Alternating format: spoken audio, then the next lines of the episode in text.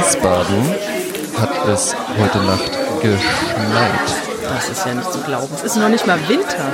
Es ist noch nicht mal äh, meteorologischer Winteranfang und in Wiesbaden, im Nizza des Nordens, schneit es. Ja, ja und? Ist, ja? Ist, wie, wie, wann wann ging es los? Wie, war der, wie hast du es gemerkt?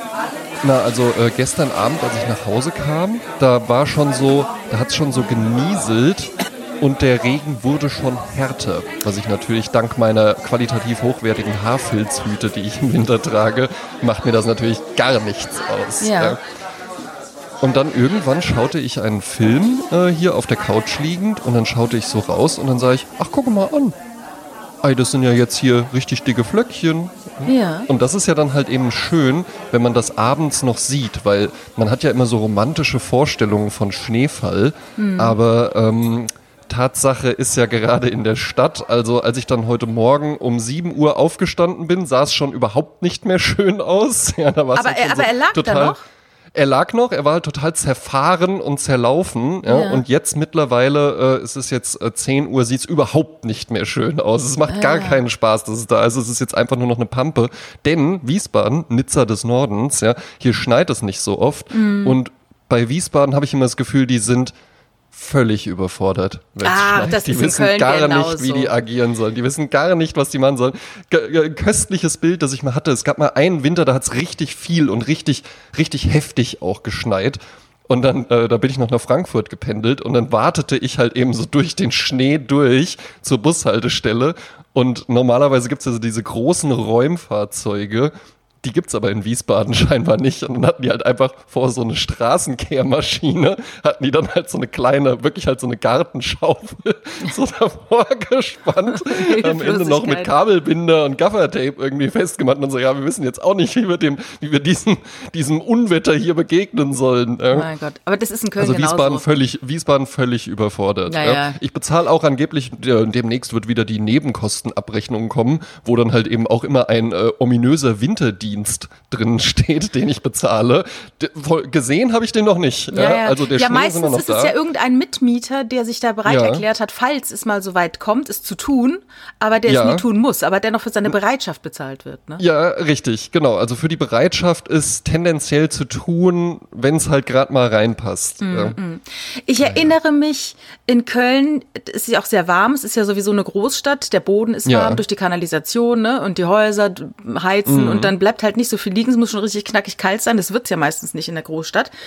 Ja. Ähm, aber es gab einige Winter, wo es so verschneit war und wo auch wirklich äh, die Akustik eine ganz andere ist. Und das finde ich so ja, das ja, Zauberhafte natürlich. am Winter ja, oder am Schnee. Du hast ja halt einfach eine Dämmung. Ne? Ja, hast, und es ist wirklich ganz still. Ne, die Autos fahren nicht.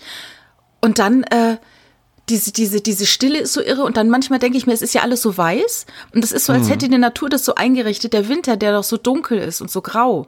Und dieses ja. Weiß, das hebt, hebt wieder, äh, reflektiert die Sonne und, und macht den Blick wieder so frei, ne? Und ähm, so als, als wollte der liebe Gott uns sagen, ne, haltet durch, ist, das Licht kommt noch, so, ne? Das, ach, ich gebe euch hier das, dieses ach, Licht. Das ist ne? ja ein toller Einstieg, den wir hier haben. Ja, das ist ja wunderschön. Ja gut, jetzt stell dir halt mal vor, das wäre irgendwie noch so äh, äh, Burgunderrot oder so oder ja, braun. Oder so Flaschengrün, oder ganz schlimm. Ich erinnere mich so schön an so ein paar Winter am Chiemsee und dort in Bayern, ne, da, da, da ist ja der, der, da ist ja der Schnee geboren sozusagen, ne? Da gehört, ja. da gehört er ja hin. Da muss er da auch sein. Da und kommt so, er her. Ja. Der Schnee aus Bayern. Das ist so wunderschön, wenn man dann im, im, am Chiemsee da entlang spaziert und im dicken Schnee und dann so kleine, äh, nicht so Kirchen, wie nennt man das, so kleine Häuschen, wo ein Kreuz drin ist und eine Heiligenfigur. Mhm. Ne? Also ja, das ist zauberhaft, ist zauberhaft. Ich ja. habe eine Freundin von mir, die hat ähm, hat mal drei Jahre in Australien gelebt und die äh, totale Frostbeule, immer kalt und sowas und äh, und ich liebe den Sommer und sowas. Und dann kam die aber zurück und dann meinte die auch so, ey, im ersten Jahr super geil, im zweiten Jahr fängst du dann halt allmählich einfach an und du vermisst die Jahreszeiten, weil klar, mhm. in Australien, da gibt es auch einen Winter, also da gibt es Temperaturunterschiede, aber das ist halt so, ja, im Sommer sind es halt 40 Grad und im Winter sind es dann halt 28 ja, oder ja. sowas. Ja. ja, so ähnlich ist es ja auch auf Gran Canaria in Las Palmas. Die Insel mhm. ist ja so, es gibt ja Norden und Süden, wie überall auf, auf der Welt.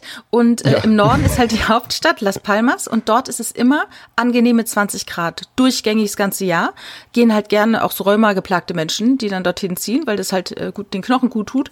Und im ja. Süden, äh, dann heizt es dann nochmal auf im, im, äh, im Sommer, ne?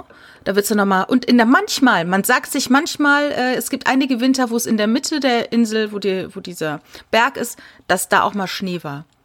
Und wir haben ja also, so das Austauschschüler. Ist eine Sage. Ja, wirklich. Also ich hatte eine äh, Austauschschülerin äh, bei mir, Naida, und die hat bei uns zum ersten Mal Schnee gesehen in Deutschland. Und die also kam aus Gran Canaria? Die kam aus Gran Canaria. Oder von Gran Canaria? Ja. Das stelle ich mir ja auch interessant vor. Ähm, das, das, da können wir uns ja gar nicht reinversetzen, äh, wenn man auf einer Insel geboren wurde. Ja.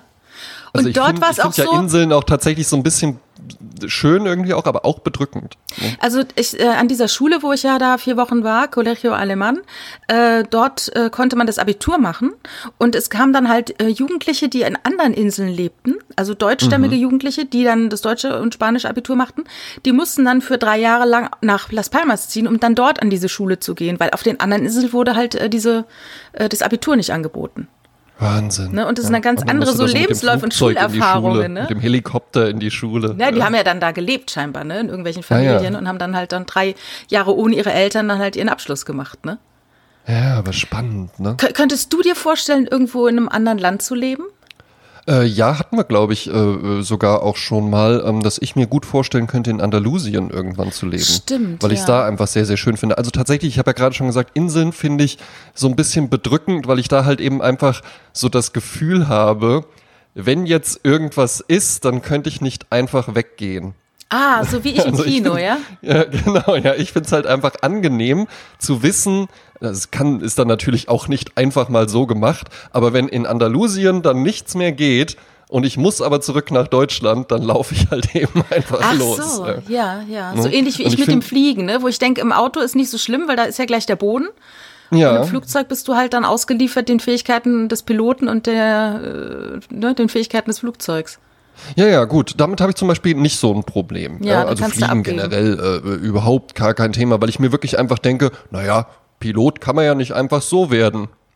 Ja, der wird schon, der wird schon, der oder die wird schon wissen, was sie da machen. Ja, ja, aber ich denke halt immer so, es passieren halt Dinge. Ne? Ja, ja, ja, es passieren Dinge, aber vielleicht ist es auch bei mir dann so das Ding, dass ich in dem Punkt einfach ganz bestimmt sagen kann, ich weiß es nicht besser. Also da sitzt ja, jetzt ja, gerade das, jemand das, das vorne stimmt, in der ja. Kabine und der weiß auf Lass jeden Fall durch. besser als ich, wie das geht. ne? Ich würde halt klar. einfach wie in so einem Zeichentrickfilm nur so hochziehen, hochziehen. Mhm. Das finde ich so interessant, wie, wie die Wahrnehmung da so anders ist bei verschiedenen Menschen zum Beispiel. Ähm, gibt ja Menschen, die ihr Leben, äh, ihr täglich Brot damit verdienen, im Flugzeug zu arbeiten. Ja. Das wäre für mich jetzt so richtig, also das wäre richtig schlimm. Ja, und vor allen Dingen, das, ähm, das, das habe ich mir immer gedacht, wenn ich mal so Geschäftstermine oder sowas hatte und dann waren die in Hamburg, so also Messetermine oder sowas, wo man dann nur einen Tag da war, wo ich dann auch so dachte, es ist schon krass. Ich wache in Wiesbaden auf, fahre mit dem Zug nach Frankfurt, steige in so eine Blechdose rein dann bin ich den Tag über in Hamburg im Norden von Deutschland, ja, hunderte von Kilometern von Wiesbaden entfernt und abends gehe ich wieder in Wiesbaden ins Bett. Mm.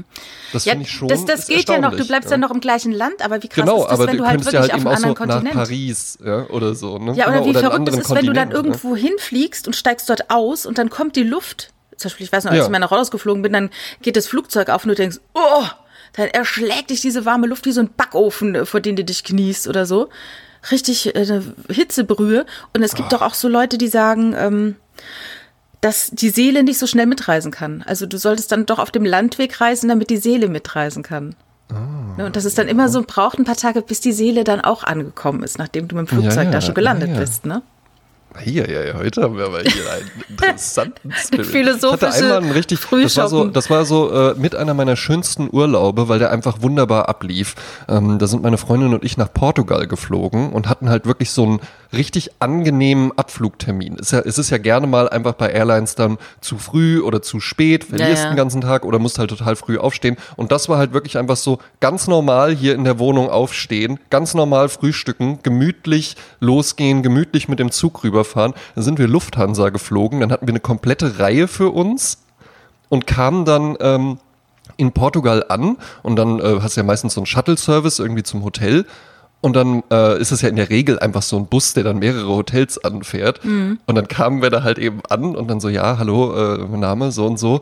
Ja, ja, ähm, entschuldigen Sie, ähm, Ihr Fahrer ist schon unterwegs, der kommt gleich. Und da dachte ich so, ah gut, das hat die jetzt wahrscheinlich einfach so irgendwie, äh, meint halt, der Bus kommt gleich ja. oder so aber dann kam tatsächlich ein Mercedes-Shuttle halt eben, ah, ja. wo wir dann so zu zweit drinnen saßen. Und dann waren wir einfach in so einem richtig, richtig schönen Hotel, das schönste auf der ganzen äh, Playa de la Roca, ja, was so ein Strand ist mit so roten Felsklippen am Strand direkt. Und dann war das Zimmer halt eben noch nicht fertig. Wir hatten no noch ein kostenloses Upgrade bekommen in eine Suite, ja. Mhm. Das wussten wir aber vorher schon. Und dann so, ja, äh, die Suite ist leider noch nicht fertig. Entschuldigen Sie, hier haben Sie einen Gutschein, da können Sie sich in unserer Bar was zu trinken holen und dann äh, so eine halbe Stunde und ungefähr. Und dann haben wir uns sowas zu trinken geholt. Und ich reise ja tatsächlich sehr elegant. Das kann man mhm. schon sagen, weil ich mhm. trage auch tatsächlich dann gerne mal so ein Jackett. Ich dachte, ich dachte jetzt so ein Frack. So ein Jackett, so ein Jackett. Aber auch wirklich, und das ist jetzt keine Angeberei, sondern weil ich das wirklich wertschätze, dass ich mir denke, ey, das ist doch was der Traum vom Fliegen, das ist doch so ein urmenschliches Ding und ja. den,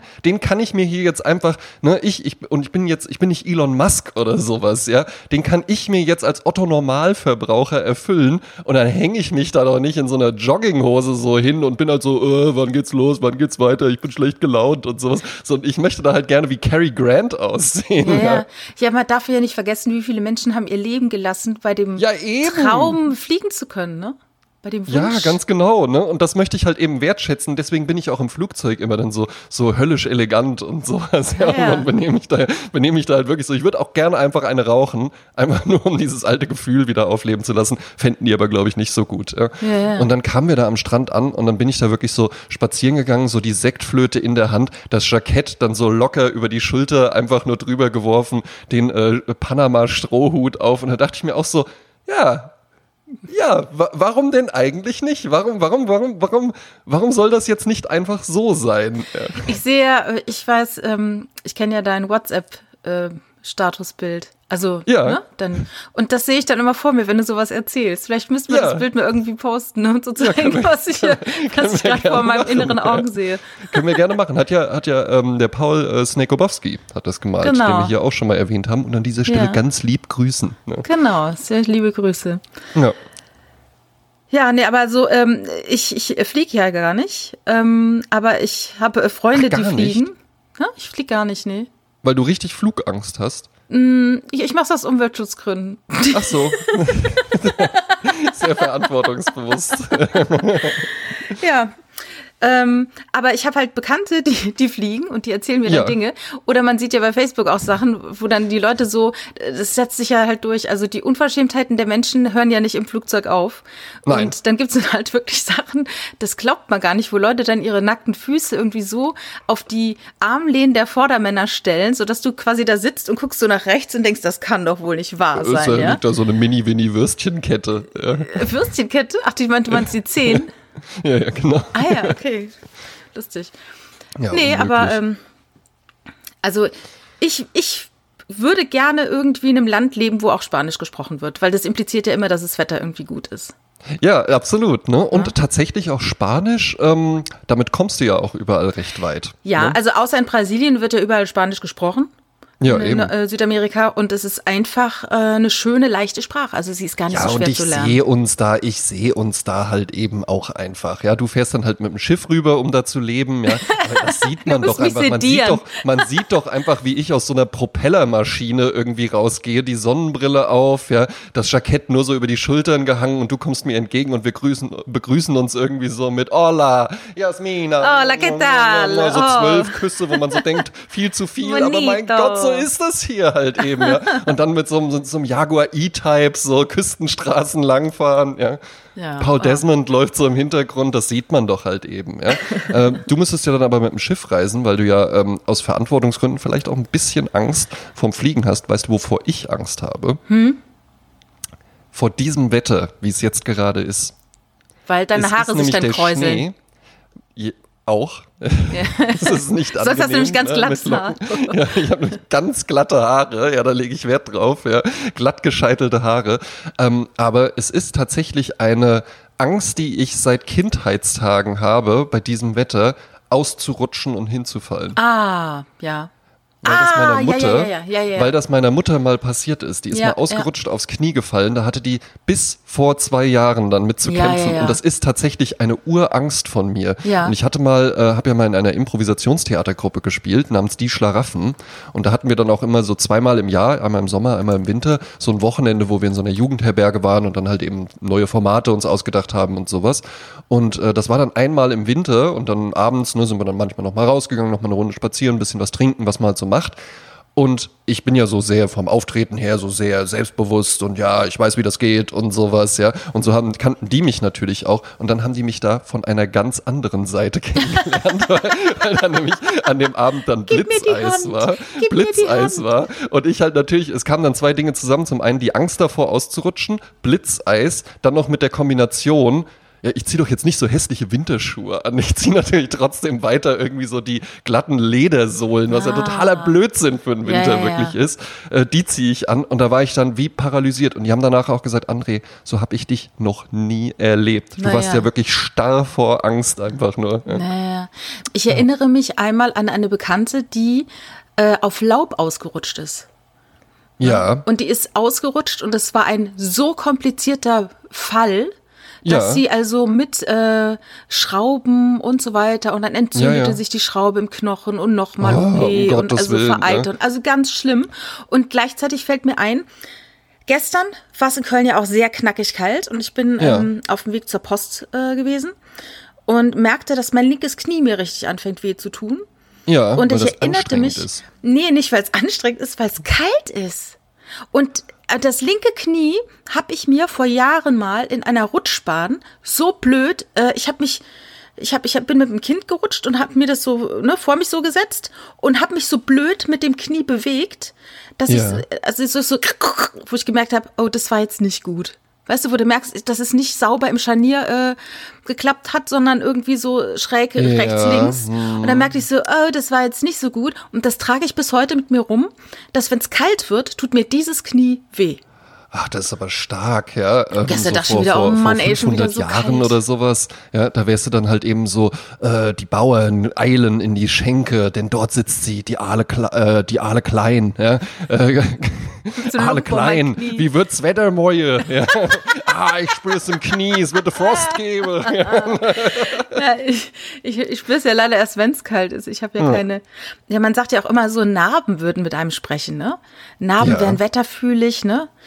Und ähm, da gibt's ja auch so, ach, also eigene Religion, warum Narben schlimm sind. Und also da kannst du dich auch drin verlieren in diesen Kaninchenlöchern, wo es dann heißt, äh, diese Narbe äh, verletzt deine, äh, ne, deine Hülle, deine Seele ja. und du musst sie streicheln und bababa und also ganz äh, verrückte Sachen gibt's da.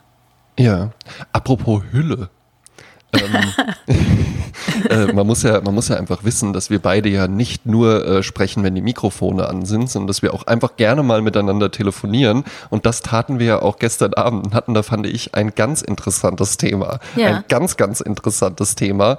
Und zwar rief äh, ich dich an, weil du mir 18 Sprachnachrichten am Stück geschickt Aus hast. Aus Spaß.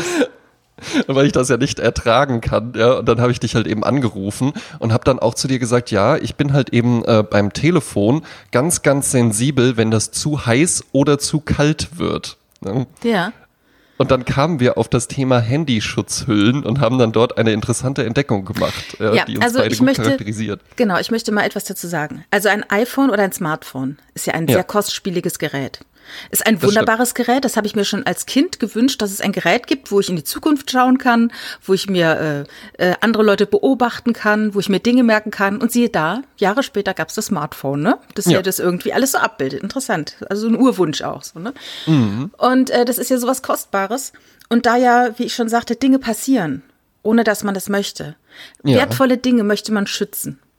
Und dann kauft man sich für so ein wertvolles Teil eine Schutzhülle. Und so. auch vorne dieses Glas, was ja auch sehr, sehr äh, fragil sein kann, dann macht man ein Panzerglas drauf. Genau. Damit das, ja. das, damit das wertvolle Teil geschützt ist. Eben, ja, so handhabt das äh, äh Familie Klein. Ähm, das ist jetzt nicht nur Jasmin Klein, sondern die ganze Familie geht so damit um. Ne?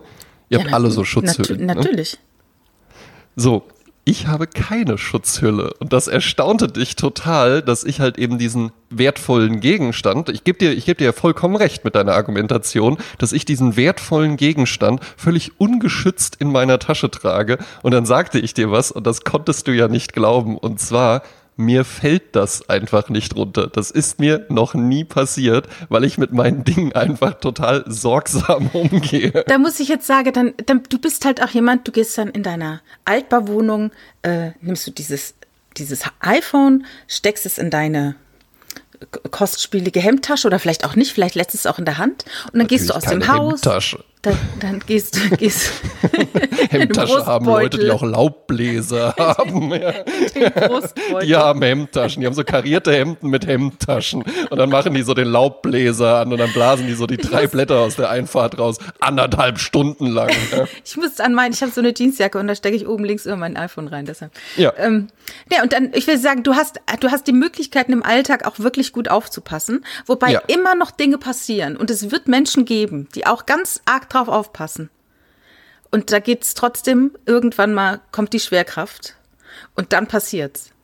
Wie zum Beispiel, als ich in Berlin war, ein köstliches Bild vor Jahren, wo ja. mir auf der Straße ein Mann entgegenkam mit dem neuesten iPhone, was gerade rauskam. Also es war so zwei Tage, jeder wusste, oh, das neue iPhone. Und er kam uns entgegen mit diesem iPhone, dieses iPhone klingelte, er nahm es aus der Tasche und war ein bisschen so nach dem Motto, er war so vorsichtig, er war so, ja. oh, mein neues iPhone und verhuddelte sich in den Händen und es fiel fast wie in Zeitlupe.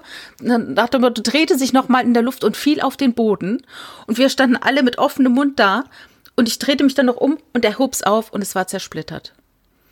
Und ich will sagen, Dinge passieren einfach. Und ich finde es ein ja. Wahnsinn, dass deinem iPhone noch nichts passiert ist. Noch nie, noch nie. Also da gehört aber nie, auch sehr nie. viel Glück dazu, André. Ja, aber äh, ich finde es halt interessant, ja, dass du halt eben denkst, dass das nur Glück ist und dass ich das gar nicht beeinflussen kann. Natürlich ist mir klar, jetzt gerade zum Beispiel, ähm, äh, ne, das ist ja hier der äh, äh Auflade voller Akku Lifehack, ja. Jetzt ja. gerade benutze ich mein Telefon ja halt eben nicht perfekter Zeitpunkt, um es aufzuladen. Genau, das, das mache ich auch, auch gerade. Ja. Ja. Dann wird es nachher schön bei 100 Prozent sein. Es liegt jetzt gerade auf dem Boden. Natürlich könnte jetzt theoretisch in der Wohnung oben drüber ein Wasserschaden entstehen. Die Decke fällt runter und die Decke fällt auf das Telefon drauf. Ja. Die Frage ist ja aber halt eben auch, sind denn Schutzhüllen hundertprozentig sicher? Schützen die denn wirklich das iPhone? Ist, noch, ist es noch nie vorgekommen, dass ein iPhone, welches in einer Schutzhülle und einem Panzerglasaufkleber äh, irgendwie geschützt war, dass das trotzdem kaputt gegangen ist? Ich also, bezweifle es. Es gibt Schutzhüllen und Schutzhüllen. Ja. Äh, man muss natürlich ein paar Sachen äh, berücksichtigen, wenn man eine Schutzhülle holt. Man darf Bitte. nicht nur auf Optik gehen. Wie bei allem im Leben. Nicht immer nur auf Optik gehen. Ja. Äh, es ist wichtig, dass an den Seiten, an den Kanten, oben und unten, dass der, ähm, die Schutzhülle höher ist als das Glas. Also wenn man es ja. von der Seite schaut, damit, ne, so. Damit ähm, wahrscheinlich, falls es auf die Glasseite fällt, dass es dann eben nicht aufs Glas fällt, sondern genau. auf diese Mikromillimeter äh, dicke äh, Gummischicht. Ja. Welches Material wird bevorzugt bei dir?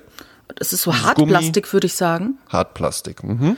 Also das ist, äh, ich zum Beispiel habe eine Schutzhülle schon seit äh, ein paar Jahren, äh, die ähm, korrespondiert mit einem ähm, halt, mit einer Halterung, die ich im Auto habe. Ja. Und dann, das ist wie so ein Magnetismus und dann klacke ich einfach mein iPhone dran und kann es dann gleich als Navi benutzen und als Musik und so weiter im Auto. Mhm. Und darum ist es sehr schwer, diese Schutzhülle und sehr massiv. Und ähm, ja, weil es diesen Zweck dann eben auch noch hat. Und ähm, man kann auch natürlich sofort sein iPhone erkennen. Wenn du mehr, mehr äh, Smartphones in, einer, äh, in einem Haushalt hast, ja. dann erkennst du von weitem gleich, ach, das ist ja meins. Ne? Okay, okay. Den, den Punkt gebe ich dir sogar. Ich habe mhm. auch mal einen sehr, sehr, ähm, sehr, sehr hochrangigen Wirtschaftsanwalt kennengelernt und der hatte auch ein normales iPhone, natürlich immer das neueste, und dann hatte der noch original eins mit so einer roten Hülle. Und dann habe ich ihn auch so in der Drehpause gefragt, so, und das rote Telefon, ist das wirklich einfach das rote Telefon? Und dann meint er, ja, ganz genau. Das ist das, das Telefon, wenn das klingelt, gehe ich ran. Egal wo, egal wann. Ah, und das ist das halt ist auch wirklich das Telefon. Der meinte auch so, es könnte jetzt auch sein, dass das jetzt klingelt und dass da jemand dran ist.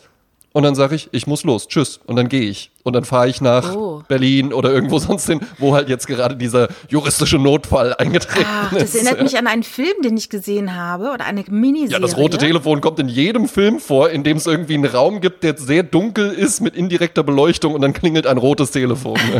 nee, das war irgendwie eine Miniserie auf Geben Sie Joy. Mir den Präsidenten. Äh, und ich glaube, das war eine skandinavische Serie dänische Serie und das ist so eine Dystopie, die beschrieben wird. Und in mhm. acht verschiedenen kleinen Folgen wird gezeigt, äh, was in dieser Welt passiert, so irgendwie zehn Tage davor, drei Monate davor, drei, zwei mhm. Tage davor. Und das ist sehr äh, lustig oder auch sehr dystopisch. Und da gibt's halt auch eine Situation, wo einer einen Anruf bekommt und danach komplett sein Leben beendet. Also nicht, nicht, indem er sich umbringt, sondern er weiß, er muss jetzt wohin. Ja. Weil es gibt wohl irgendwie eine kleine Gruppe von Menschen, die sehr viel Geld haben, die für den Fall dieser, dieses Eintretens, dieses was auch immer, das bleibt offen, ja. dass, es, dass die auf eine eigene Insel ausgeflogen werden, um zu überleben. Und dann kriegt er halt diesen Anruf von diesem einen Telefon und ihm ist klar, ja. jetzt ist mein Leben hier, wie ich es kenne, für immer beendet. Ach, cool. Das ich irre. Ja. Oder es ist halt was, das Telefon, wo die, wo die Freundin anruft, weißt die Geliebte. Von wegen, wenn es ja, da ja. klingelt, muss ich sofort abheben. Absolut sofort. Sonst ruft die ja, meine Frau an. Namen eingespeichert. Ja. Weiß ich auch nicht, was die Kanalreinigung Meier von mir will um zwei Uhr nachts. ähm, Du hast aber gerade auch was äh, ganz Wichtiges gesagt. Ähm, bei allen Mystery Box Filmen, ja, also die halt mit so einem Mystery Ding irgendwie arbeiten, ähm, entweder komplett aufklären wirklich eine hieb- und ja. stichfeste Erklärung liefern ja. oder gar keine Erklärung liefern. Ja. ja. Nichts ist schlimmer als irgendwie so was Halbgares und dann oder noch mehr so das Lost-Prinzip einfach, okay, keine Ahnung, wie wir dieses Mystery-Ding auflösen. Lass uns einfach noch acht Mystery-Quests aufmachen und dann, dann das regeln die in der nächsten Staffel oder so. Ja, das funktioniert nicht gut. Ja. ja. Hm? Ich habe gerade gesehen, äh, falls Leute wissen möchten, worum es geht. Ich glaube, das war The Collapse, so heißt dieser, diese Miniserie. The Collapse. Ja, äh, also der Kollaps. ja. Ähm, aber bei Schutzhüllen nochmal. Ja? ja? Ich möchte das Thema noch weiter bearbeiten. Ja, gerne. Ja. Also, guck mal, was, wo ich da auch eine Sperre gegen habe, ist gerade bei Apple-Produkten. Ja? Das ist ja dann immer so das Ding, wo dir dann halt irgendjemand in schlecht sitzenden Klamotten gerne auch mal das Hemd mit der Brusttasche oder ein T-Shirt, auf dem irgendein lustiger Spruch draufsteht, ungefragt einfach erzählen möchte. Dir ist aber schon klar, dass bei Apple und das viel bessere Produkte und das Linux viel, viel besser ist und äh, das Huawei-Smartphone hat einen viel, viel besseren Prozessor. Ja, okay, ja, also ich wette, ich nutze halt von dem Gerät, das ich hier liegen habe, nutze ich vielleicht 20 Prozent. Es geht mir aber auch nicht darum, dass ich damit noch irgendwelche anderen Tricks machen könnte. Das ist natürlich ein Prestigeobjekt. Bei Apple bezahle ich ja die Marke und ich bezahle und vor Design. allen Dingen auch das Design ich das bezahle auch sehen. das haptische Erlebnis. Ja. ja. Bei Apple, da sitzt bestimmt eine 80-köpfige Abteilung an Menschen, die sich nur darüber Gedanken machen, was fühlt sich denn gut in der Hand an. So, jetzt kostet das Telefon 1000 Euro. Ja. 1800 dann mache ich da doch nicht, dann mache ich da doch nicht irgendwie für, sagen wir mal, sie kostet 50. Dann mache ich doch da nicht so eine 50 Euro Hartplastikschale drüber. Ja, das ist genauso wie Leute, die sich irgendwie für äh, 800 Euro einen Beamer kaufen, ja, und dann halt eben einfach so auf die Wand projizieren. Beamer und Leinwand gleiche Kosten. Ja? Und so wäre es halt eben auch bei der Schutzhülle. Dann müsste man schon auch eine Schutzhülle für 1000 Euro kaufen. Und das ist es mir einfach nicht wert. Ja? Also ich erinnere mich an eine Situation letzte Woche. Da ist ein Smartphone in unserer Familie zu Bruch gekommen, weil etwas auf, die, auf das Glas gefallen ist. Ja. Und ähm, nur zur Information geht man in Saturn zum Beispiel und sagt, man hätte jetzt gerne eine neue, ein neues Display. Ja. Wie viel kostet es? 300 Euro vermutlich. 350. Ja. Braucht aber zwei Wochen, bis überhaupt das Glas geliefert ist und es gemacht werden kann.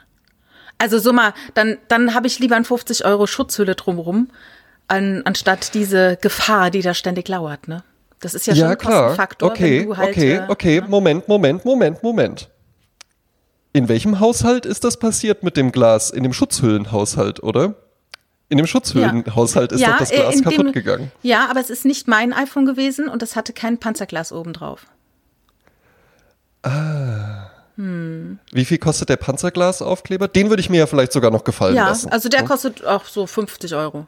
Wenn du den bei ja. Apple drauf machen lässt, dann machen die das auch schön ohne Bläschen. Man denkt ja immer, man spart was, man macht selber. Ja, eben. No. Na, überhaupt Don't nicht. Do überhaupt it. nicht. Nee, nee, es nee. Geh da hin aus. und lass das, ja, muss, das muss man professionell aufbringen lassen. Ja, dafür muss ja, man mindestens irgendwie so ein Wochenendseminar besucht haben mm, oder so. Mm, mm. Wobei nee, ja schon ist, der Trend, Fakt, ja der Trend geht ja auch wieder so zurück zu diesen alten, äh, die kann man ja auch wirklich wieder kaufen, so alte Nokia-Handys, äh, wo man äh, ja. noch, äh, wie heißt es, der Wurm, dieses Wurmspiel? Das Snake heißt es. Snake. wie heißt das Spiel nochmal mit, der, mit dem Wurm, Wurm, mit dem Aal, mit dem, mit dem Stück Schnur? Was kann es sein? Ja, und, und äh, ja, es ist nach dem Motto, viele Leute, also es gab ja eine Phase, wo viele Leute gesagt haben, ach, ich muss mein, äh, mein Suchtverhalten, was Smartphone angeht, muss ich in Schach halten. Äh, ich kaufe ja. mir jetzt einfach so ein Nokia wieder. Ne? um dem ja, zu entgehen. Halt irgendwie Wobei so, mittlerweile höre ich nur noch Leute um mich rum, die, da, da ist keiner, keiner mehr, der irgendwie sich äh, zurückhält, was die Smartphone-Sucht angeht. Nein, oder? Nein, nein, nein, nein, nein, nein, absolut das, nicht. Das gehört jetzt also einfach dazu. Auch, auch, in, auch in Meetings äh, mittlerweile, wenn ich noch mal physische Meetings habe, völlig äh, schamlos wird da halt eben einfach das private Smartphone rausgeholt und ich saß auch mal neben so einer und habe dann gesehen, ah, ja, die macht jetzt, und das ist jetzt noch nicht mal irgendwie so, ja, sorry, hier das rote Telefon, wenn da jemand schreibt, dann muss ja, ich direkt ja, ja. antworten, ansonsten fliegt die Rakete ohne mich ab, sondern halt eben so, und heute Abend äh, gucken wir Prince Charming zusammen. Ah ja klar, das weißt du doch, dass ich dahin muss.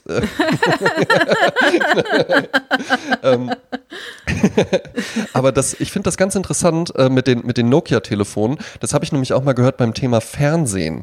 Äh, das war so ein, so, ein, äh, so ein Porträt über einen jungen Mann, einen Elektrotechniker, aber halt so einen mit einem äh, Pharao-Vollbart und Handtätowierungen und sowas. Ja? Mhm. Und der ähm, hat es sich zur Aufgabe gemacht und es läuft wohl sehr, sehr gut in Berlin, Prenzlauer Berg natürlich, so alte ähm, Telefunken-Fernseher, also so Röhrenfernseher ja. quasi, die einfach umzurüsten, sodass du da halt auch einen Amazon Fire TV Stick oder so reinmachen kannst, ah, ja. ja.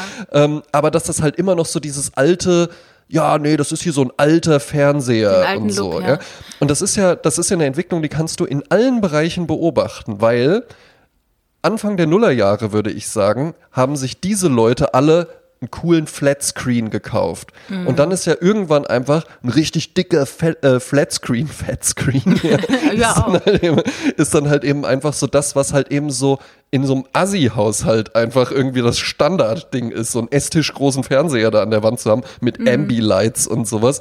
Und dann muss sich natürlich diese Gruppe wieder abheben und dann sagen die halt eben, ja nee, äh, ja, ja, wir machen wieder Wir haben einfach nur so einen alten Telefunken-Fernseher. Ja, ja, ja.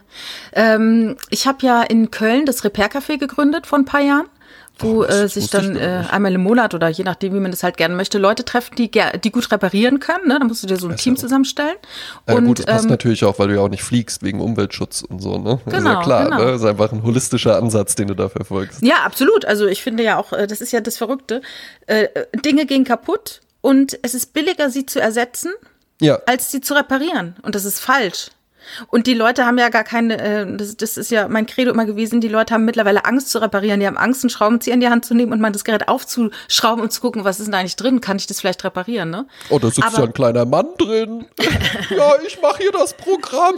Machen Sie wieder zu, es ist Machen Sie, machen Sie wieder zu, ich habe gerade Sendepause.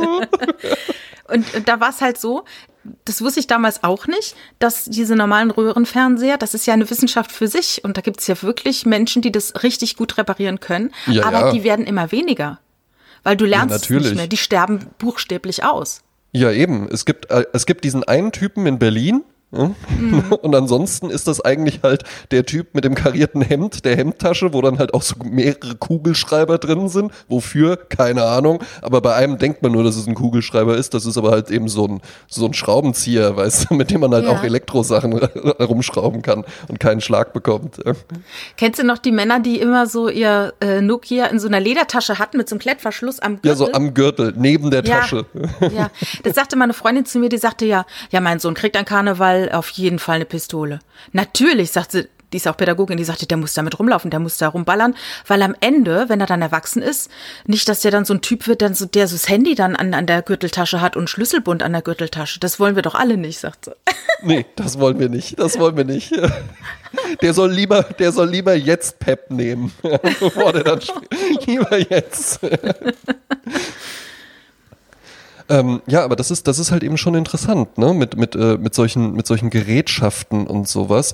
Ähm, und da kann man es ja halt eben auch einfach beobachten. Ich war auch eben beim Metzger das finde ich auch ganz interessant. Wenn du Heute halt wirklich nicht jetzt, nicht jetzt bei Rewe an die Fleischtheke gehst oder so, sondern halt wirklich zu einem Metzger gehst. Und hier ist auch, ich habe ja äh, gewisse Verbindungen zum Metzgereihandwerk, da meine Oma, väterlicherseits, mit der ich ja in einem Haus auch gelebt habe, die war Metzgereifachangestellte. Mhm. Ich glaube auch unter anderem deswegen für meinen äh, vom Krieg ausgezehrten Opa durchaus eine gute Partie, weil die dann natürlich halt auch immer Fleisch hatte und so. Ja, ja. aber nannte man das damals Metzgereifachangestellte? Nee, ich nehme an, einfach nur äh, die Anna aus der Metzgerei, ja, Metzgereifrau, halt. Fleischfrau. nee, das finde ich immer so lustig, dass heute so, äh, so Dinge dann immer so, äh, komm, lass uns doch die Bürokratie noch mal mit reinspielen, so, ne? Ja, so ja, Dinge, genau, die eigentlich so, ganz einfach sind und die man einfach durch Erfahrung gut drauf hat, werden dann so verschult, verkopft, verbürokratisiert. Ja, eben. Nenn's doch einfach Fleischfrau. Ja. Frau Metzger. Ja. Tiertodhandwerker. Ja? Oh. Ähm, und äh, äh, eben war ich in dieser Metzgerei und die ist tatsächlich richtig klassisch. Die erinnert mich auch immer total an meine Oma, weil da ist halt eben alles so ein Steinboden. Da ist diese latent unangenehme Metzgereigeruch auch drin. Dann gibt es immer auch noch so eine kleine Käsetheke, die ich halt immer so ein bisschen sinnlos finde. Dann Wenn so du eh schon da bist, ne? Genau, so eine heiße Theke gibt es halt noch. Dann haben ja, die immer Kuchen. Kuchen kannst du da auch kaufen. Nein, so ein, Kuchen. Ja, so ein Rührkuchen halt eben. Aha. haben immer so einen, so einen abgepackten Rührkuchen, der steht dann halt eben oben drauf, wird glaube ich nie genommen. Ja? Und dann arbeiten da halt eben wirklich so, das sind auch noch Zwillinge und die sehen halt, die sehen halt wie so ein Nazi-Traum aus. Blond, blauäugig, äh, biertresenhafter Riesenbusen, ja, wo du halt irgendwie so eine Gallone Kölsch drauf abstellen kannst, ja. Und einmal kam ich da halt wirklich rein und da hat die eine noch mit so einer, wie so einer Streitaxt, weißt du, so eine ganz große, flache, äh, so ein ganz großes, flaches Beil. Damit hat die halt gerade so Schnitzel geklopft und so. Haben halt auch so dicke Oberarme und so sowas. Und da denke ich halt auch immer, die sehen halt aus wie so Metzgereifachverkäufer, wie so Fleischfrauen aus so einem ja. Werner-Comic oder so. Ja, da muss ich an Ralf König-Comic denken, wo einer äh, an die Fleischtheke geht und der hat auch riesige Brüste und dann bestellt er dann eine Fleischwurst. Ja. und, dann, und, und, später dann so, oh mein Gott, wie bin ich nur das, wie peinlich, wie peinlich. Das finde ich ist halt auch so ein richtig geiles Produktnaming. Einfach okay, wir haben jetzt hier Salami, wir haben Parmaschinken. Wie nennen wir denn jetzt hier dieses Produkt? Hm, es ist aus Fleisch und es ist eine Wurst. Stimmt, ja. In dem Dorf, in dem ich da groß geworden bin, da gab es ja auch regelmäßig so Schlachtfeste, ne? Ja, ja, ja, bei mir und, auch. Ne? Und dann wurde ja dann dabei, alles, ne? Da gab es so eine bestimmte Schlachtsuppe. Ja. Sagt ihr das was? Ja, die also wurde man abends Blut eingeladen. Und sowas wird die dann so gemacht. Die hat dann so krasse Fettaugen, ne? Ja. Ähm, die, die, darf man auf gar keinen Fall im kühleren Zustand sehen, weil man wird man sie nie wieder essen, weil du, du auf gar keinen spachtelst Fall. dir quasi die Hauptschlagader mit Fett voll und kannst da ja. kannst du ja, ja, aber das ist dann, aber das ist dann halt eben sowas für meinen Opa und ich glaube wirklich, das ist dann einfach so ein Kriegsding, wenn du halt ja, so einen Verzicht auch erlebt hast. Für den gab es halt nichts Geileres. Das war halt auch so, wenn meine Oma irgendwas in der Pfanne gemacht hat, dann das, das Fett, das wurde nie ausgewaschen. Das wurde Wahnsinn. dann halt einfach meinem Opa auch noch über den Teller drüber wow. gekippt. Und dann hat er, ja, also es war halt sowieso war ja schon sehr fettiges Essen ja, plus Bonusfett halt eben noch. Ja, das war halt nach dem Krieg, äh, war hat wirklich so, da ging es ja nur darum, ne? Aufbau, Aufbau, Aufbau, ja. Gib ihm Kalorien ohne Ende. Ja gut, ich meine, der Typ, der ist halt von Tschechien, der hat halt seine, seine Mutter gepflegt, bis die tot war in Tschechien. Dann hat er die eigenhändig begraben und dann ist er halt zu Fuß hier rüber gelaufen. Und dann kam der halt eben hier an, sein Bruder war schon hier. Und dann haben die gesagt, ja gut, dann nehmen wir hier oben das Grundstück. Äh, fangen wir morgen mit dem Hausbau an. Und dann haben die halt eben einfach, das waren jetzt keine, der waren nicht irgendwie Handwerker oder sowas, aber dann haben die halt einfach ein Haus gebaut oder so. Kannst du dir vorstellen, wie ich so mit meinen Freunden jetzt hier irgendwie sage, so komm, wir bauen mal ein Haus, eins aus Steinen. Ja, das ist ja das Verrückte. Man kann ja gar nichts mehr. Ne? Wenn die Zombie-Apokalypse kommt, dann sind wir alle total aufgeschmissen. Ne? Ja, wenns Internet aus ist, dann, dann habe ich nicht mehr viel. Ja, dann dann hört es schnell auf. Wobei ich gar nicht mal so ungeschickt bin. Also ich habe auch für heute ähm, ein, ein äh, ich, äh, ist ja mein freiberuflicher Tag, da mache ich auch gerne mal was im Haus. Ja? Und ich ja. werde heute auch noch eine Schublade reparieren. Ja? Ah ja, okay. Ja. Also da hole ich dann also auch so den, hole ich dann so, ziehe ich dann auch mal ein Karo-Hemd an und sowas, den Werkzeuggürtel und so. Ja, ja wird dann Ernte 23 geraucht dabei. Ernte 23 fange ich Oder dann HB. an zu rauchen. Ja, ja. Hat mein Opa immer geraucht. Ernte 23. Ja, ist auch so, nicht, ist auch so eine Großvaterzigarette. Äh, raucht äh, dein Opa, ansonsten Opas und der Typ in Berlin, der die Telefunkenfernseher repariert, der zwingt sich die auch rein. Eigentlich gar keinen Bock, gar keinen Bock, aber es muss halt sein. Ne? sind Schokoladenzigaretten drin. Weißt du, was ich gekauft habe beim Metzger? Mal gucken, was hm. du davon hältst. Gyros. Beim Metzger Gyros? Mhm. Okay. Was, wieso bist du davon so irritiert? Wo würdest du das kaufen? Äh, im, äh, im Gyrosladen. Im Gyrosgeschäft. Also es gibt in Köln tatsächlich einen äh, Laden, der heißt äh, Jakob Gyros. Und da gibt es halt Gyros. Aber dann und so, ist das dann so ein Imbiss, wo man das holen kann? Ja, ja, ja. Ach so, Aber ja, auch so ein bisschen auch so mit ausrasiertem Nacken-Imbiss. Äh, so. Also ein coolerer Laden, sag ich jetzt mal. Ah, okay, wo so das Gyros mit schwarzen Handschuhen äh, einem dann irgendwie ja, in die Styropor-Schachtel ja. gepackt ja, ja. wird. Ja, und Auf jeden Fall auch so ein bisschen so aus Bambus. So ein bisschen wie die Poutine auch, weißt du, gibt's ja auch so, ne, dieses ist ja jetzt auch modern, dass man einfach nicht nur Pommes mit irgendwie Pommes rot-weiß oder so, Pommes Schranke, sondern man hat ja, jetzt Pommes. Mit Cheese Curls, mit dieser Bratensoße, genau. Und da kommt dann halt oben, kommt dann halt Pulled Pork, Pulled Beef, bababa, irgendwas, nicht ne? Und meine dann Welt. Bam, bam. Nicht meine Kostet Welt, acht oder, Ja, es ist auch einfach viel zu fettig. Nicht meine Welt. Weißt du auch warum? Hm? Es ist so wie mit dem iPhone. Ja. Und Schutzhüllen. Ja. Wenn ich doch, ich kaufe mir doch Pommes, weil die so lecker knusprig sind. Wenn ich mm. da jetzt, ich esse dann gerne ein bisschen Mayonnaise oder sowas am Rand dazu, ja zum Dippen. Das finde ich in Ordnung. Ja. Knusprige Pommes in den Dip temporär und dann direkt in den Mund. Aber wenn dann da so ein, wenn das dann da so ein Matsch wird oder sowas, ja, mit, mit Bratensauce und sowas, das ist sogar lecker. Ich habe das auch schon mal gegessen, mm. ja. Ähm, aber ich verstehe es irgendwie nicht so ganz, weil damit machst du doch halt eben was Knuspriges, wird dann einfach so latschig. Ja, aber vielleicht soll es ja gar nicht so knusprig sein. Es gibt ja auch Leute, die das halt so gerne so mögen. Was mich davon abhält, ist halt dieser hohe so Fettgehalt. Das, dieser äh, hohe Fettgehalt, der hält dich ja, ab. Ja, oh, das ist ja auch die Soße und Mayo und blablabla. Das vertrage ich ganz schlecht. Also ich habe mal einen Tag lang habe ich Lachs und Avocado gegessen, also an einem Tag gleichzeitig. Äh, ich ja. sogar in ein, wie ein eines Gericht. Das, das, das bekommt mir nicht, kann ich nicht essen. Ah, was? Ich scheine mich relativ fett anzuernähren, offensichtlich. Denn wenn da mal Fett kommt, in Form sogar von natürlichem Fett, Lachs und Avocado, das äh, habe ich groß Beschwerden. Bauchschmerzen. Ja, ja, ja, ja. Mhm. Und da ja vielleicht einfach noch auch so äh, Phantomschmerzen, ne? Aus damals, als, als die Schlachtsuppe immer noch gegessen werden musste und alle gesagt haben, oh toll, mach mir noch ein bisschen Fett rein. Was ich so lustig finde an, an Metzgereien, da ist ja eh alles schon so kachelig, ne? Ja. Dann meistens auch so ein seltsames Licht, wobei mit, mittlerweile, ne, haben sie auch so Lichtdesign für sich entdeckt, die Metzgereien. Mhm. Aber ich erinnere mich, dass mein Vater früher sagte, also wenn er eine Metzgerei hätte, dann hätten alle Arbeiter, äh, Mitarbeiter da drin äh, von ihm Gutschein für Solarium. weil die alle so wahnsinnig blass sind. Weil die ne? auch alle gerne mal so fleischwurstartig aussehen. Ja, ja, ne? die Haut ist auch ja, so. Ja, ja, interessanter Punkt, auf jeden mhm. Fall. Mhm. Aber irgendwie will man ja auch das.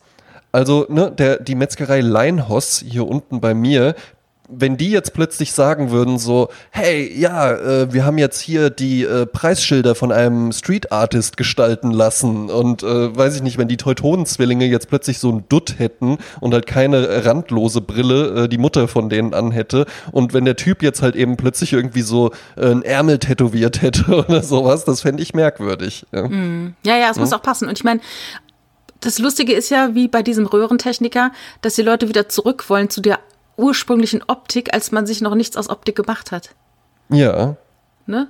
Das ist ja auch wieder eine Kunst, so auszusehen, als wären es Original 70er oder wären es Original 80er. Ja, und vor allen Dingen eine Story.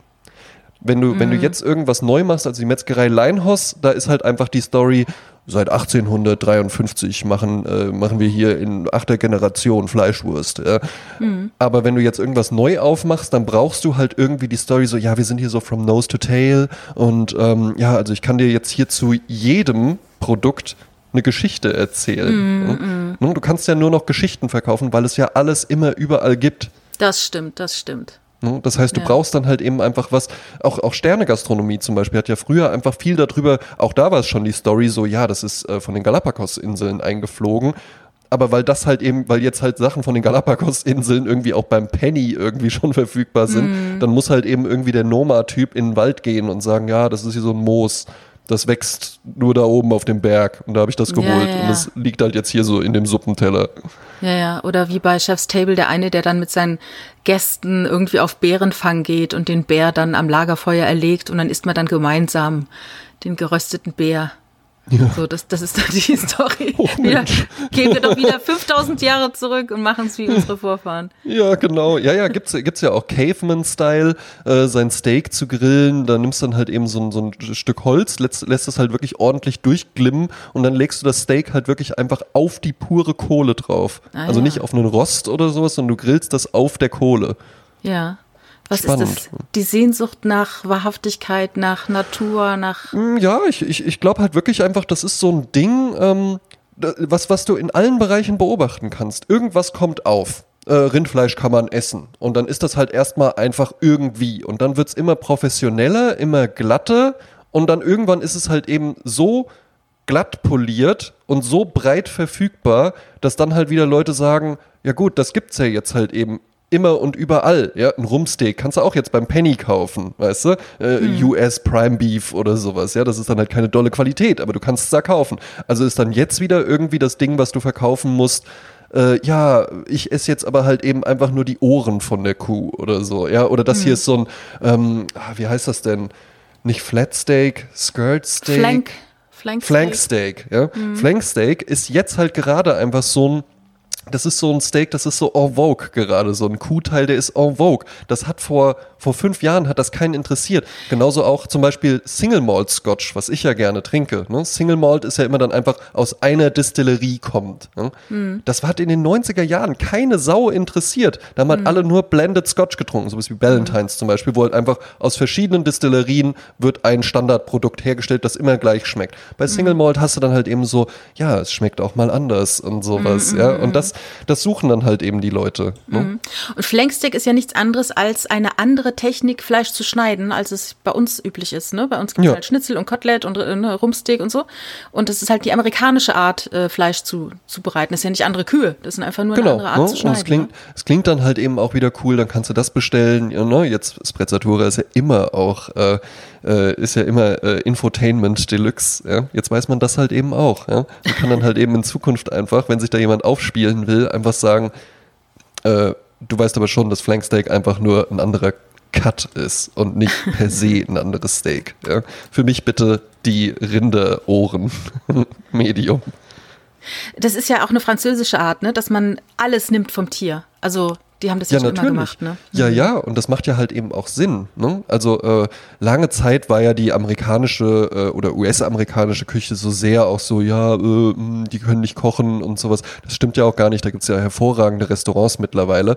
Aber ähm, so eine Zeit lang stimmte das natürlich, weil Rezepte ja, sind ja ein, äh, ein Resultat, was aus Mangel entsteht wenn du alles da hast, ja, wenn du halt eben einfach die Tür aufmachst und dann ist da halt so eine äh, Horde äh, äh, Bisons und du kannst die halt eben einfach mit deiner äh, Winchester umholzen und dann ja schneidest du dir da halt ein Stück raus und dann isst du das und ja wir können halt eben jetzt hier auch einfach nur das größte Steak machen, weißt du dann, wenn alles da ist geht es ja nur darum wer hat das größte, aber in Europa hattest du ja halt eben einfach diese Hungerkrisen, du hattest diesen Mangel, es ist wesentlich kleiner ja auch als die USA und da musstest du dir halt was einfallen lassen, weil du, mhm. du musstest alles verwerten und dann musst mhm. du halt kreativ werden, weil ja, ein Filet kannst du halt eben einfach nur auf den Grill legen oder auf dem Feuer oder sowas, ja, grillen und dann halt eben so essen, für eine Nase musst du dir halt was einfallen lassen, damit die jetzt ja, irgendwie ja. lecker wird. Ja? Ne? Oder, oder musst es dann halt irgendwie lange kochen, lange zubereiten, mit irgendwelchen Gewürzen noch mürbe machen oder so, ja.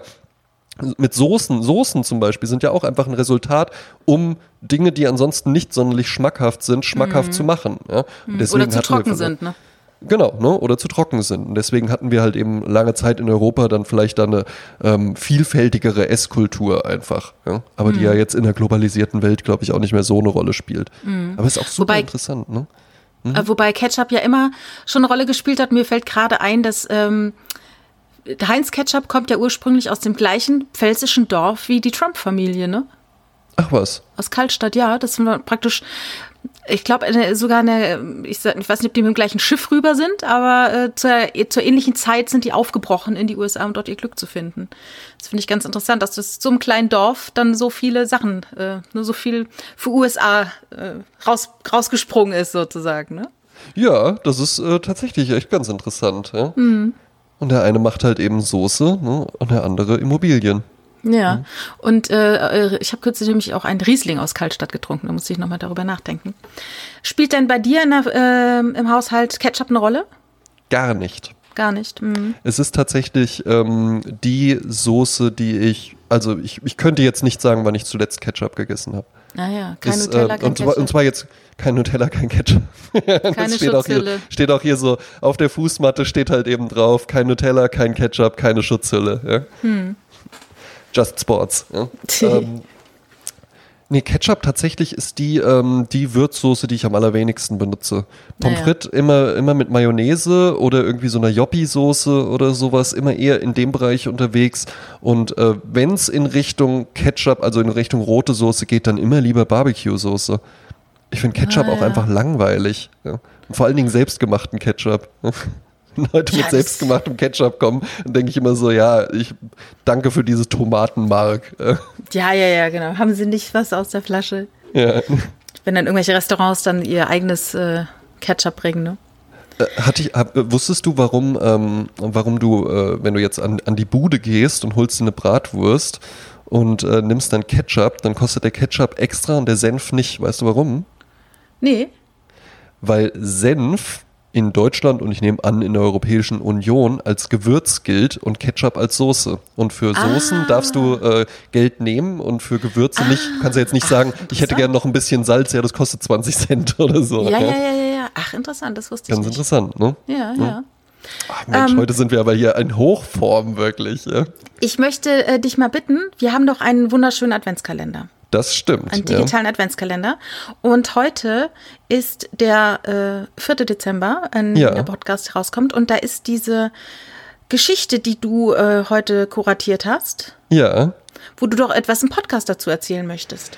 Das ist richtig. Und zwar findet ihr im Sprezzatura Adventskalender heute ein Video von 2014 ist es, glaube ich. Und zwar äh, trefft ihr dort einen äh, jungen Mann, ähm, der mir recht ähnlich sieht, ja, der aber anders heißt als ich. Und zwar heißt der André Negligé. Ja. Und das ist eine, äh, eine fünfteilige Mini-Web-Serie, die ich mal relativ äh, spontan und improvisiert auch tatsächlich umgesetzt habe mit einem befreundeten äh, Filmemacher. Ähm, in Toms Bierbrunnen, den ich hier, glaube ich, auch schon mal erwähnte, haben wir das gedreht. Und äh, André Negligé ist eine ganz interessante Figur. Der ist nämlich quasi so eine Parodie auf so Poetry Slammer und da kommt er auch her. Und ich erzähle jetzt, wie der entstanden ist. Ja. Ähm, ich habe ja eine Zeit lang Poetry Slam gemacht, einfach weil das für mich eine gute Möglichkeit war, auf die Bühne zu gehen, Dinge auszuprobieren. Also ich habe da jetzt nie so dieses klassische Poetry Slam Ding mit einem Zettel und sowas gemacht, sondern immer schon eher so, na, du darfst ja keine Requisiten oder sowas nehmen, aber ich habe auch freigesprochen zum Beispiel, ähm, äh, mit viel Bewegung auch drin und, und verschiedenen Figuren und sowas auch mal gearbeitet. Konnte mich da halt eben ganz gut ausprobieren, hat immer ganz gut geklappt, nie der große Durchbruch oder so, aber sagen wir mal so, ich bin oft ins Finale gekommen. Ja?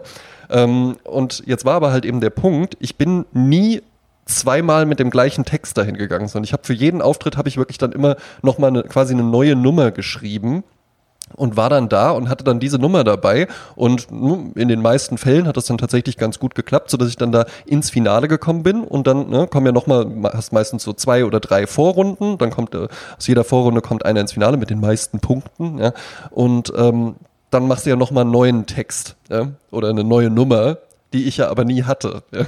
weil, ich ja immer nur, weil ich ja immer nur eine, eine Nummer ja. dann geschrieben habe und ähm, habe dann in dem, im Finale, wenn ich dann reingekommen bin, habe ich immer improvisiert.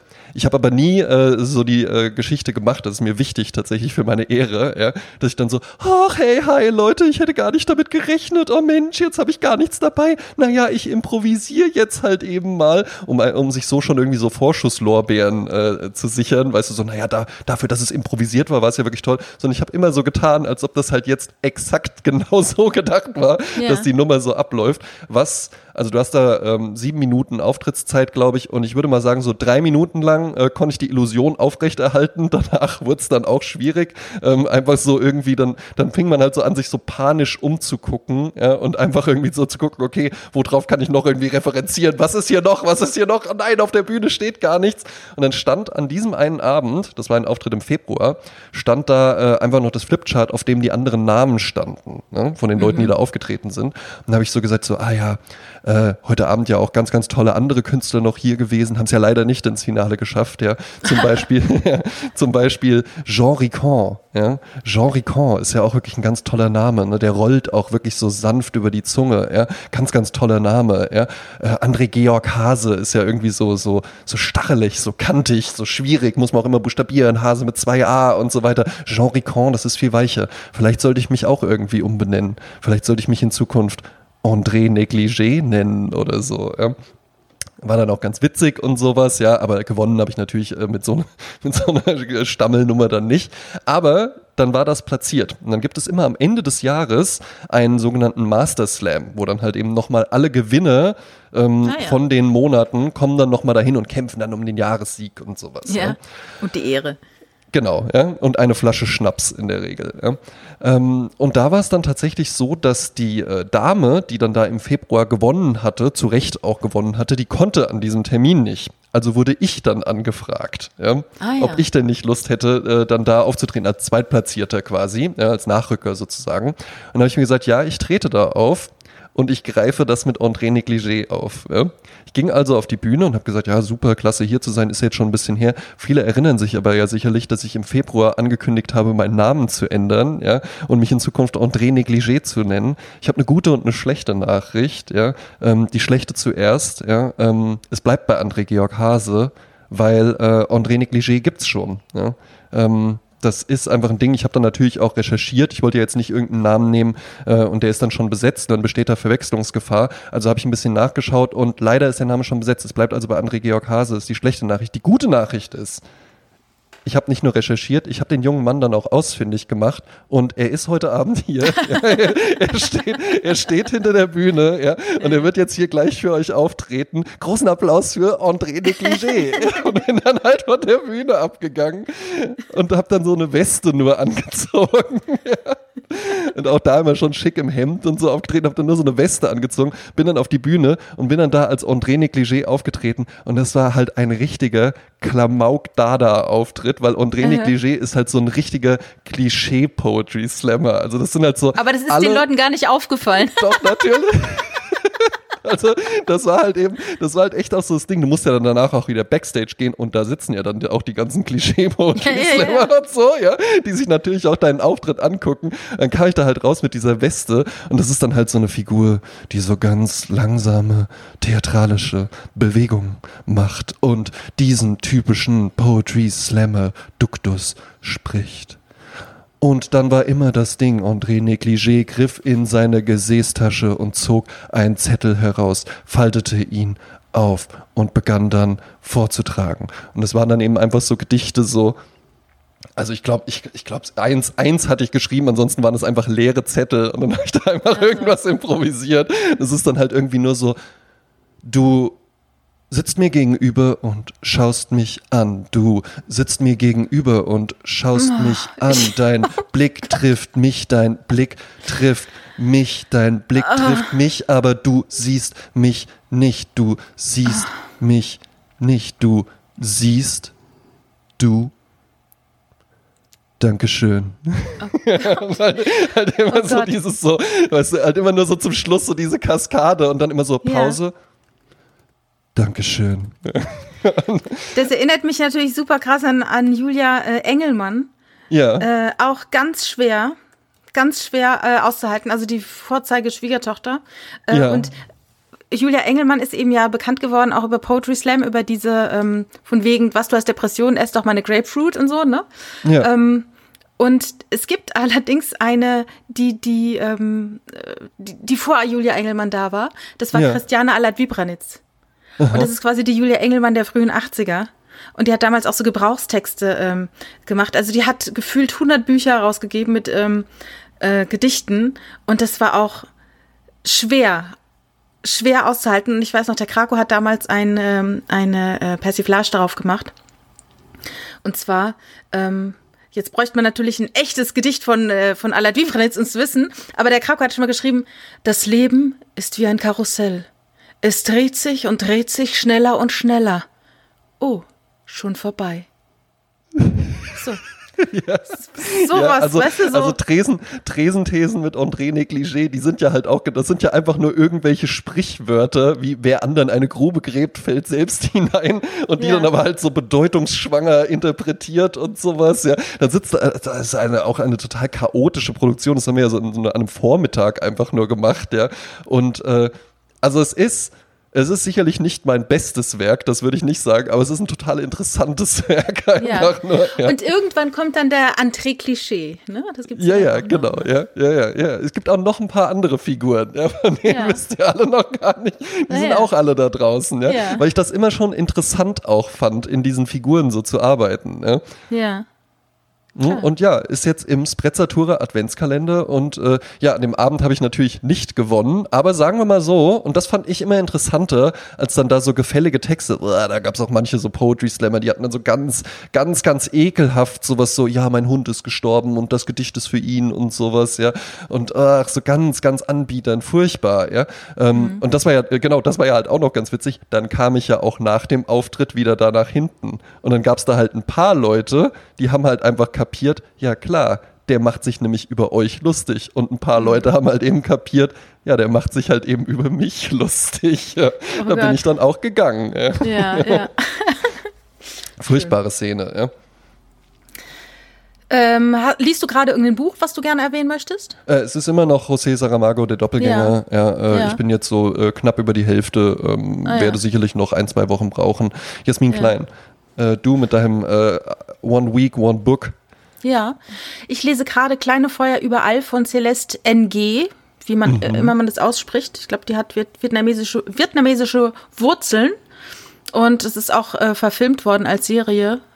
Ähm, ich habe die erste Folge gesehen, fand es dann zu trist, aber oh. jetzt lese ich das Buch dazu. du magst nur lustige so Dystopien. ja, entweder traurige Bücher oder lustige Filme. So. Ja. Tja. Äh, wir kommen zu unseren Hörerbewertungen. Wäre im Übrigen aber auch ganz kurz äh, ein schöner ja. Titel äh, für deine Autobiografie. Jasmin Klein, traurige Bücher, lustige Filme. ein Leben in traurigen Büchern und lustigen Filmen. Die Jasmin Klein Story. äh, wir haben äh, aktuell 68 Bewertungen. Oh, schön. Ja, und wir haben eine schöne neue dazu bekommen. Ach, herrlich. Die ich gerne mal vorlese. Endlich zeitlos von Annemie. Freitag 17 Uhr, das erste Glas Wein des Wochenendes und dazu Sprezzatura. Nach einer Woche voller, Zitat, unglaublich wichtigen, Zitat Ende, Nachrichten sind Jasmin und André auf erfrischende Weise endlich zeitlos. Ihre Sichtweise auf alltägliche Dinge ist originell und, machen wir uns nichts vor, verdammt unterhaltsam. Sie lassen diesen Podcast ohne Mühen leicht aussehen. Wie war nochmal das Wort dafür? Ach, das ist ja herrlich, keck. herrlich, herrlich geschrieben. geschrieben. Das freut mich aber auch äh, an den ganzen Rezensionen, die wir hier schon vorgelesen haben. Die sind alle immer schön geschrieben. Ne? Ja, sehr da, eloquente äh, bei, Schreibweise. Ja, ja, und bei allen ist dann immer auch so mit drin so, ah ja, und hier das erste Glas Wein zum Wochenende und sowas. Ja, äh, finde ich ja toll, dass unser Vibe einfach auch so richtig verstanden wird. Und das mit dem Zeitlos finde ich toll. Ne? Ja, ja. Ne? Weil das und ist uns beiden ja auch wichtig. Ne? Man sagt immer, Dummheit frisst, Intelligenz säuft. Ne? Ja. Sagen wir dem Geld oder wegen des Geldes. Ne? Ja, so genau. ist es genau. doch. Genau. genau. Hast du ein schönes Lied für diese Woche? Yes, hab ich. Ja, und zwar ähm, einfach eine schöne, schwungige Nummer, die jeder kennt, die äh, schon zigfach in irgendwelchen Filmen verbraten wurde, in irgendwelchen Werbespots verbraten wurde, äh, wo der Titel einfach Programm ist, äh, die, was einfach instant gute Laune macht. Ja, es ist Peggy Lee mit It's a Good Day. Ah, ach wie schön. Ach, Super, das ja? einfach eine das, schöne, das, schön, richtig schöne Nummer. Absolut. Ja? Also das ist auch auf meiner äh, auf meiner Liste. Ich habe ja so eine Liste von Schäfchen, die äh, aufs Gatter zulaufen und ja. das, äh, auf die andere Weide, nämlich die Sprezzatura Playlist kommen dürfen. Und da ist dieses Lied auch drauf. Also kann ich mir das direkt schon mal streichen, weil es dann schon drauf ist. Ein wunderschönes Lied, wirklich. Sehr schön. Ja. Sehr schön. Äh, ich habe eine Band, äh, die ich, ähm, über die ich mal gestolpert bin und die ich sehr mag. Äh, die Band heißt Kack Motherfucker. Ja. Und das ist eine äh, norwegische Band und angeblich soll ja der Name Fantasiesprache sein und soll äh, ähm, die Bedeutung von Party Animal haben. Ne? Wobei, wenn ich das so kack Motherfucker, äh, okay. Ähm, also es ist eine Band, die 2004 in Bergen gegründet wurde und äh, den, den Song, den ich ausgesucht habe, ist aus dem zweiten Album, der von Erland Öye äh, produziert wurde dem jungen Mann von Whitest Boy Alive und Kings of Convenience. Wir erinnern uns. Mensch, ja. Ne? Und das Lied äh, heißt Your Girl. Und das ist so ein, auch wieder ein sehr energetisches Lied. Und wenn ich das höre, muss ich sofort tanzen und äh, mitschreien. Ähm, und dabei die Menschen, die da mitmachen, die sind so Brüder, die heißen Axel und Paul Windenes und Stian Selvik und Jonas Nielsen. Da muss ich natürlich sofort an Ferien auf Seltkrokan denken ja. dem tollen, tollen Film, wo äh, Astrid Lindgren das Drehbuch geschrieben hat und hat dann aufgrund des Erfolgs dieses Films dann auch äh, einen Roman dazu geschrieben. Ähm, und da hieß sie nämlich auch, äh, der Witwer Melcher Melcherson, ein verwitweter Schriftsteller, der mit seinen Kindern ähm, Morlin, Johann, Niklas und Pelle nach Saltkrockern geht, auf diese Insel, so im ja. Sterngebiet von Stockholm. Und da gibt es den Bernardiner Bootsmann und der alte Södermann und die Stina. Und das finde ich so lustig, diese Namen, ne? was das in mir auslöst. Diese, auch wieder diese, diese heile Welt in, in meinem Hirn irgendwo da hinten. Ne? Ja. Ne? Wo alles so passt und das ist der Böse und das ist der Gute und das ist der Liebe und das ist der Alte und so, alles ist so klar. Meinst du so Skandinavier, die nennen dann auch mal so, weißt du, so, äh, die haben ja bestimmt auch Assis die gibt es ja in Deutschland und dann nennen die dann ihre Kinder so Justin oder sowas. Meinst ja. du, in Skandinavien nennen die dann ihre Kinder, haben die dann so, heißen die dann so Stefan oder Christoph oder so? Gute Frage, gute Frage. Markus. Was ich auf jeden Fall sehr lustig fand, ich habe mal nachgeschaut nach diesem Film, Ferien auf Saltkrokan, und der Bootsmann ist ja der Bernardiner, der wird gespielt, der wird auch gespielt von jemandem. Der Bernardiner? Laut, der Bernardiner wird ja, der ist ja nicht der wirkliche äh, Bootsmann, der heißt ja in Wahrheit anders. Und der wird nämlich gespielt von, halte ich fest, Cujo. Oh, der Hund von Stephen, Stephen King. King. Ich so, dem bösen der, Stephen King. Der böse Stephen King-Hund, der spielt den Bootsmann. Ja. Muss ich allerdings Wikipedia. sagen, Cujo eines der langweiligsten Stephen King-Bücher, das ich je gelesen habe. Ah ja, ich habe also glaube ich damals mich, mit. Hat mich gar nicht gekriegt. Ja. Weil ich mir da so dachte, so, ja gut, ist halt ein tollwütiger Hund, ne? Ja, aber der schafft es natürlich immer wieder, Stephen King ne, in allem so dieses, da ist immer noch mehr.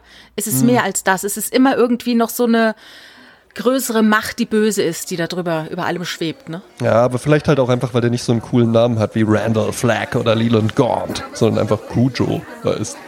Vielleicht, ja. Hm, vielleicht liegt es da dran. Ja, wunderbar. Mhm. Ja. Jasmin, folgender Vorschlag. Ja. ja. Ähm, wir beide kennen ja den Sprezzatura Adventskalender und können natürlich dann die tollen Inhalte daraus äh, jetzt leider nicht so äh, äh frisch, frech, fröhlich genießen wie alle anderen.